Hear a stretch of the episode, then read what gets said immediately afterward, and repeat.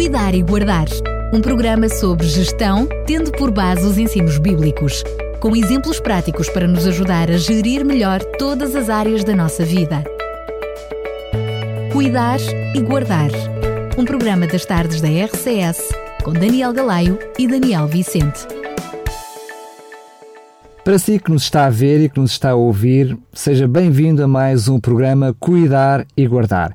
Se nos está a ouvir através da rádio RCS, fica a saber que também nos pode ver, pode assistir a tudo aquilo que se está a passar aqui nos estúdios em optv.com pt Este programa está também a ser transmitido em direto através deste canal de televisão online. Para si que já nos acompanha, como sempre, aqui na Rádio RCS, apenas quero relembrar que todos os outros programas estão disponíveis para download e também para ouvir no site da rádio em programas e depois só escolher o separador da rádio onde está o Cuidar e Guardar e poderá ouvir e fazer o download de todos os programas que já uh, ficaram para trás. Claro que este também estará disponível para ser ouvido.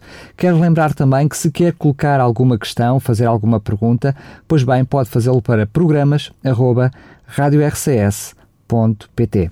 Começo precisamente por cumprimentar mais uma vez o pastor. Obrigado por estar connosco, pastor Daniel Vicente. Obrigado também por me dares este privilégio de partilhar estes momentos contigo e, e de podermos abordar mais um tema neste nosso cuidar e guardar. Ao longo destes vários programas temos descoberto como a Bíblia, e sobretudo Deus, claro, através da Bíblia, nos tem trazido impressionantemente muita informação de todas as áreas da nossa vida, de como cuidar e guardar cada uma delas. Mas eu diria que aquela que é mais lá para ali, ou pelo menos que é mais de senso comum, tem a ver com a gestão, e a gestão está logo ligada de uma forma ou de outra para as questões financeiras. E esse é o programa de hoje. Mas o, o pastor traz-nos uma outra visão, um olhar diferente das finanças.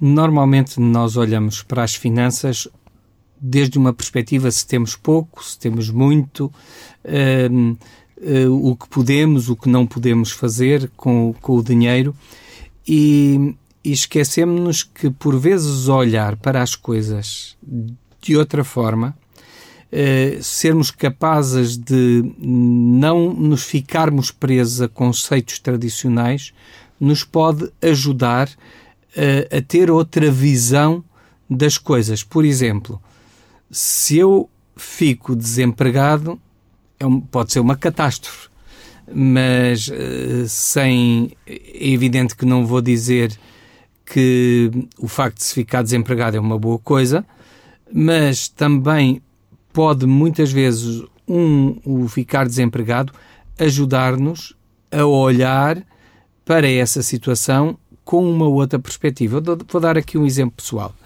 Hum, eu estava, portanto, numa, numa empresa de publicidade eh, em que fazia parte de, dos quadros administrativos dessa empresa e eu achava que era uma empresa extraordinária, com uma, portanto, com um futuro uh, prometedor mas por razões diversas, eh, naquela fase de estruturação das empresas, com a introdução, sobretudo, da informática, eh, eles decidiram prescindir de uma série de funcionários e eu fui um dos que foi, portanto, dispensado devido a essa reforma, essa reestruturação da empresa. Quando isso aconteceu, eu fiquei tremendamente mal comigo mesmo, não foi nada fácil, mas é interessante que uh, a minha mulher ajudou-me a olhar para aquela situação de outra forma.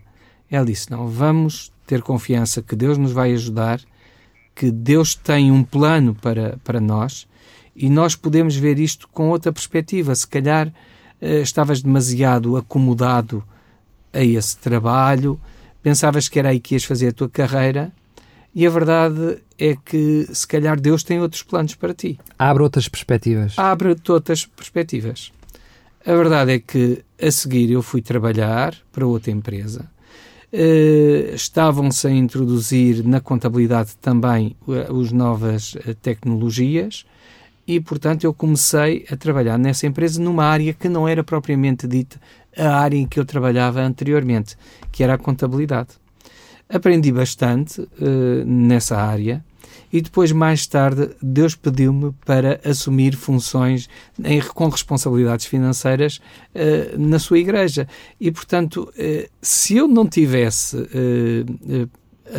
aceitado esse desafio, se eu me tivesse acomodado àquela situação, Uh, poderia ter ficado presa a, uma, a, a, algo, a uma estrutura, a, àquilo que me era mais cómodo, era o que eu já sabia, já levava uh, cinco ou seis anos, portanto, a fazer aquele tipo de trabalho. Era um não trabalho... tinha saído da sua área de conforto, não... mas por outro lado não tinha aprendido mais, não é? Exatamente, não tinha saído da minha área de conforto. E a verdade é que Deus vê de uma forma diferente daquela que nós vemos. Um, ele diz-nos que os seus pensamentos não são os nossos pensamentos, o seu caminho não são os nossos caminhos. Eh, até mesmo profetas de Deus, como foi o caso de, Samuel, quando Deus lhe pediu para ir ungir o futuro, aquele que seria o futuro rei de Israel a seguir a Saul, eh, Deus disse-lhe para ele ir à casa de Jessé. E, e ele foi, portanto, à casa deste, deste homem eh, que, que era um pai de família. E, e, claro que quando Samuel lá chegou uh, e entraram os seus filhos, uh, viu a Eliabe. Eliabe era um, um homem corpulento, eh, de bom porte, possivelmente um porte bem atlético. Tinha tudo para ser um bom rei. era alto, tinha tudo para ser uh, pelo menos uma boa figura, homens, uma é? boa figura, não é? Uh, hoje diríamos tinha uma boa presença, não é? E isso fez com que Samuel olhasse para ele como o futuro rei de, de Israel. Mas a verdade é que quando ele disse certamente está perante o Senhor o seu ungido, o Senhor disse a Samuel: Não atentes para a sua aparência nem para a altura da sua estatura, porque o tenho rejeitado, porque o Senhor não vê como vê o homem. Pois o homem vê o que está diante dos olhos, porém o Senhor olha para o coração. Deus eh, não é como nós e convida-nos a abordar os assuntos financeiros não com o que se vê. Às vezes nós olhamos para, para aquilo que temos diante de nós e dizemos: Ó oh, Senhor, como é que eu posso ser generoso para com os outros, para com a tua causa? Com o salário que eu tenho, com esta pensão de reforma miserável que eu tenho. Mas o Senhor olha para nós e diz-nos assim: Olha, faz como eu digo na, na minha palavra. Primeiro eu, e depois tu, porque eu sou o Senhor de todas as coisas. E quando tu puseres eu e o teu próximo em primeiro lugar, as minhas necessidades, as necessidades da minha causa, não que eu necessite alguma coisa, porque Deus não necessita de nada, Deus é Senhor de todas as coisas, mas a minha causa, a minha causa e também os outros, tu vais ver depois aquilo que eu sou capaz de fazer com o que deixo na tua mão. Mas enquanto nós não fizermos esta experiência, enquanto nós não estivermos dispostos a olhar não como o nosso coração sente as coisas, mas como Deus as vê, então nós não vamos ser capazes de olhar para o dinheiro que Deus coloca na nossa mão como algo que Deus coloca na nossa mão e que nós temos o dever de gerir, mas como algo que é nosso e que muitas vezes nós sentimos com pouca coisa. Mas, ó pastor, eu, eu corro o risco de ser demasiado filosófico, mas uh, olhar como Deus vê não é uma possibilidade para o homem, por isso é que nós precisamos que seja Deus a ver no nosso lugar. É evidente que sim, que é uma oportunidade para nós vermos como Deus vê, mas nem sempre estamos dispostos a isso. Uh, olhar como Deus vê é colocar-nos do lado de Deus para vermos aquilo que Deus vê e que nós não somos capazes mas de ver. Mas é isso possível? Isso é possível, primeiro porque, porque, pela fé acreditamos que sim, é isso que diz a sua palavra, é isso que tem sido a nossa experiência de vida. Muitas vezes nós olhamos para o, que temos na nossa mão. E o que é que temos na nossa mão? Se calhar cinco pães e dois, dois peixinhos. peixinhos. E Deus olha para os cinco pães e dois peixinhos. E olhamos nós. E nós olhamos como olharam os discípulos. Olhamos é para pouco. eles. Ó oh, Senhor, o que é isto para tantos? Olha, 200 dinheiros não dá para alimentar esta gente. E onde é que a gente vai arranjar 200 dinheiros? Onde é que a gente vai recolher uma oferta de 200 dias de salário entre esta gente toda para podermos ir comprar pão para os alimentar a eles? Portanto, isto é ver, é uma abordagem das finanças muito humana. Deus pede-nos para olharmos para aquilo que temos com contentamento e confiarmos nele. E esta abordagem não é fácil de fazer, mas é aquela que Deus nos pede. Quando os discípulos olharam para aquilo e disseram que é isto para tantos, quando Jesus lhes diz o que é que tendes? Diz, olha, temos cinco pães e dois peixinhos. Quer dizer, nem eram dois peixões, eram dois peixinhos. E, e, e ele diz: Olha, mandem sentar as pessoas. Jesus começa a ver as coisas na sua perspectiva humana, tendo em atenção a necessidade daquelas pessoas. Não, Deus não podia deixar aquelas pessoas que tinham estado a ouvir a palavra de Deus durante todo o dia, agora que fossem para suas casas com fome, sujeitos a desfalecerem pelo caminho. Ou pelo menos a não terem disponibilidade para ouvir o resto. Mas é curioso que Deus utiliza-se, faz o um milagre a partir dos recursos que o homem já tem, não é? Exatamente. Ou seja, Deus não diz. Porque ele não precisava disso para nada. Implicou o envolvimento também daquele jovem que, que tinha levado aquele, aqueles mantimentos. Efetivamente. Quando, quando eu perdi aquele trabalho, eu podia ter ficado com, com simplesmente com a situação que tinha e dizer: Olha, meu Deus, e agora?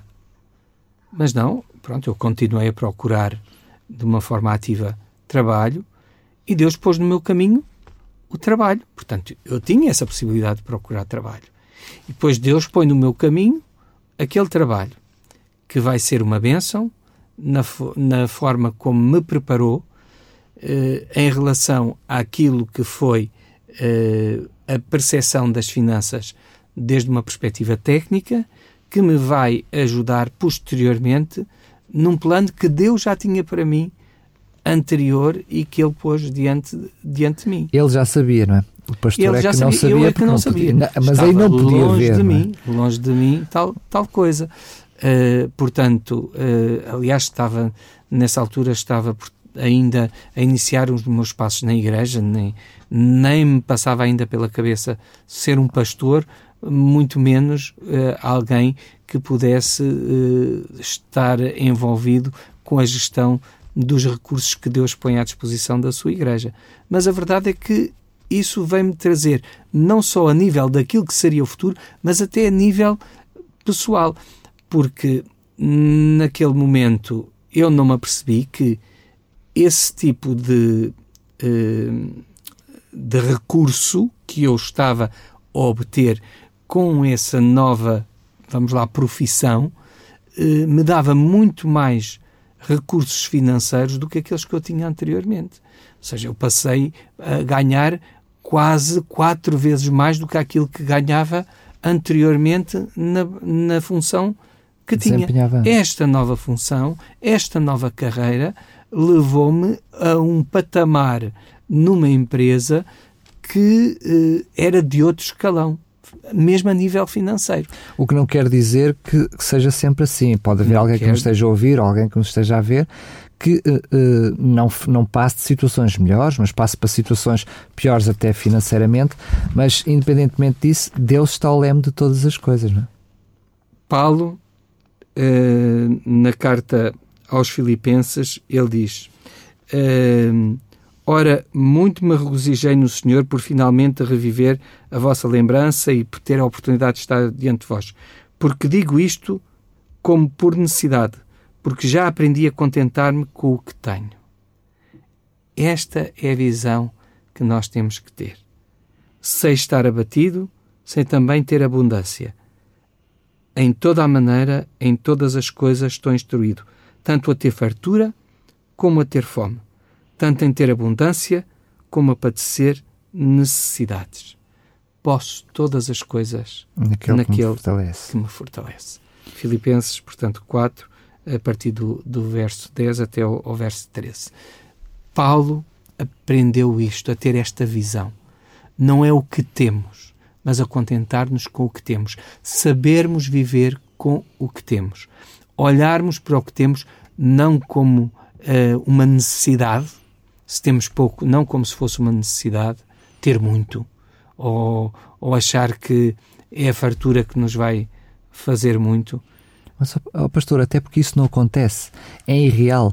Ou seja, nas questões financeiras, parece que nunca se tem muito, parece que nunca é, su é, é suficiente. E nós vemos mesmo de, de, ouvir da boca de milionários que. Uh, não chega, uh, muitas vezes são aqueles que mais têm, que mais esforços fazem para ter ainda mais. Portanto, essa noção de uh, eu, ah, se eu tivesse mais eu fazia isto, ah, se eu tivesse mais seria aquilo, isso é irreal porque nunca se está contente. Quem tem essa mente nunca está contente. Nunca.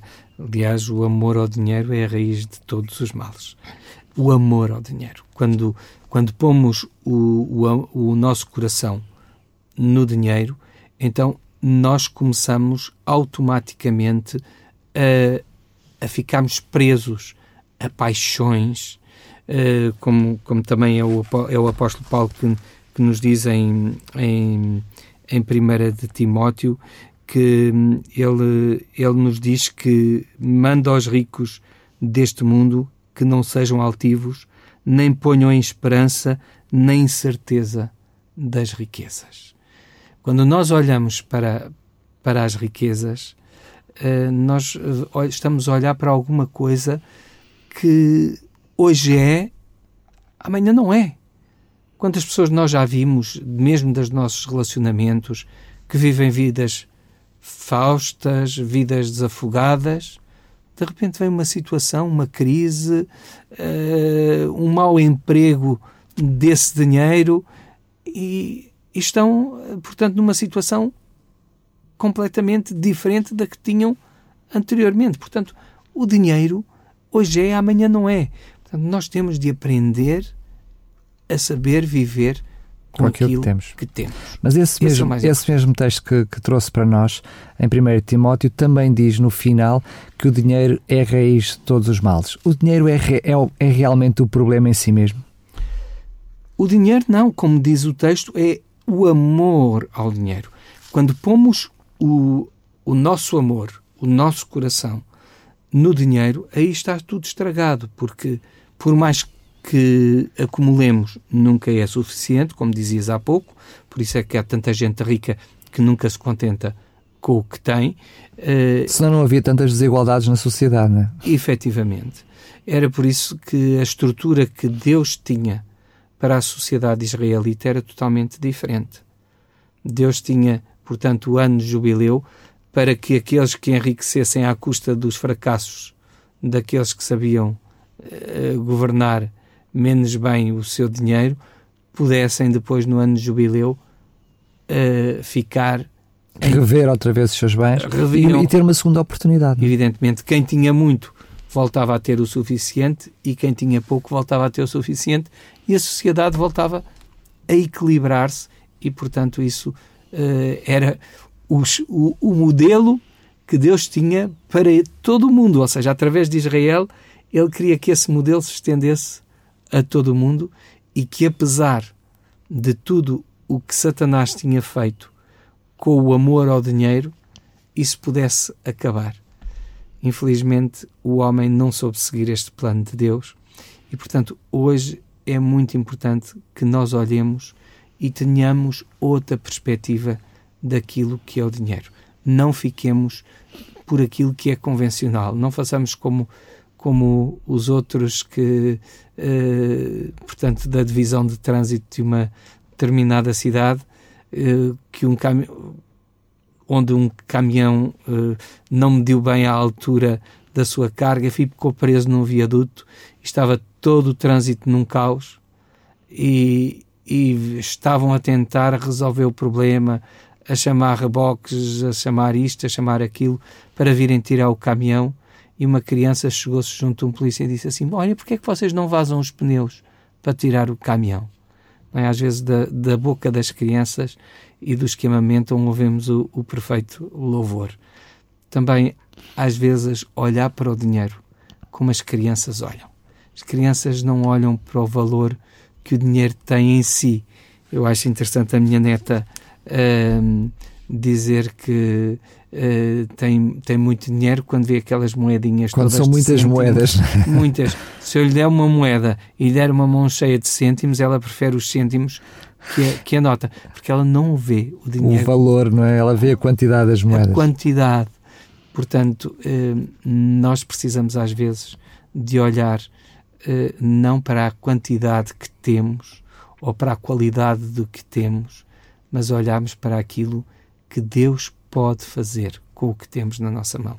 Se nos contentarmos com o que temos e soubermos viver com o que temos, é muito melhor do que estarmos sempre a chorar porque não temos dinheiro para um Lamborghini, não é? E só temos dinheiro para um Fiat Panda ou, ou, ou outra coisa assim no género, não é? Pois se eu só tenho dinheiro para um Fiat Panda ou se eu só tenho dinheiro para uma bicicleta, contente-me com a bicicleta, que é com a bicicleta que eu vou saber viver. Estar agradecido por ter essa bicicleta, não é? Para já vou ter, olha, outra perspectiva, vou ter melhor saúde com andar de bicicleta, uh, vou estar a fazer o exercício físico e a andar ao ar livre muito mais tempo. Se calhar vou-me constipar menos, porque aprender a, a, a, gerir as diferenças, o meu corpo a gerir as diferenças de temperatura, não vou constipar tanto, vou ter melhor saúde, portanto vou gastar menos dinheiro em medicamentos. Olhemos para as coisas financeiras de outra forma aprendamos a olhar com o olhar que Deus tem das coisas, contentando-nos com aquilo que temos e que o Senhor ajude cada um a fazer o seu melhor debaixo da direção de Deus. Quer tenha muito, quer tenha, quer pouco. tenha pouco. Eh, o pastor, como utilizou a palavra contentar-nos com aquilo que temos, muitas vezes pode dar ideia para quem não está a ouvir o programa desde o princípio de que uh, devemos, não nos devemos procurar em, em, ter mais, não pelo contrário, devemos ser agradecidos com aquilo que temos. E fazer o nosso melhor o nosso esforço melhor. E, e, e, termos a certeza que estamos a fazer o nosso melhor. Aquele que recebeu o, os, os dois talentos recebeu o mesmo, uh, portanto, o mesmo agradecimento do seu Senhor que aquele que recebeu cinco talentos. O mal é quando nós enterramos o nosso talento. Portanto, contentemos-nos com aquilo que é colocado na nossa mão e saibamos fazer o nosso melhor. Se fizermos o nosso melhor com a ajuda de Deus, se soubermos olhar para o que temos eh, desde uma perspectiva de Deus, como dizíamos há pouco, olhar com a visão que Deus tem das coisas, porque os seus pensamentos não são não os nossos, os nossos pensamentos, nem os seus caminhos são, não são os, no, os seus caminhos não são os nossos caminhos, aprendendo dessa maneira a confiar em Deus e ter a certeza que Ele está ao leme de todas as coisas. Muito bem, pastor, chegamos mesmo ao final do nosso programa, o tempo voa, uh, muito certamente ainda haveria uh, a dizer sobre este assunto, mas teremos certamente outras oportunidades para falar sobre este assunto. O tema não se esgota aqui neste sem programa. Sem dúvida que não, sem dúvida.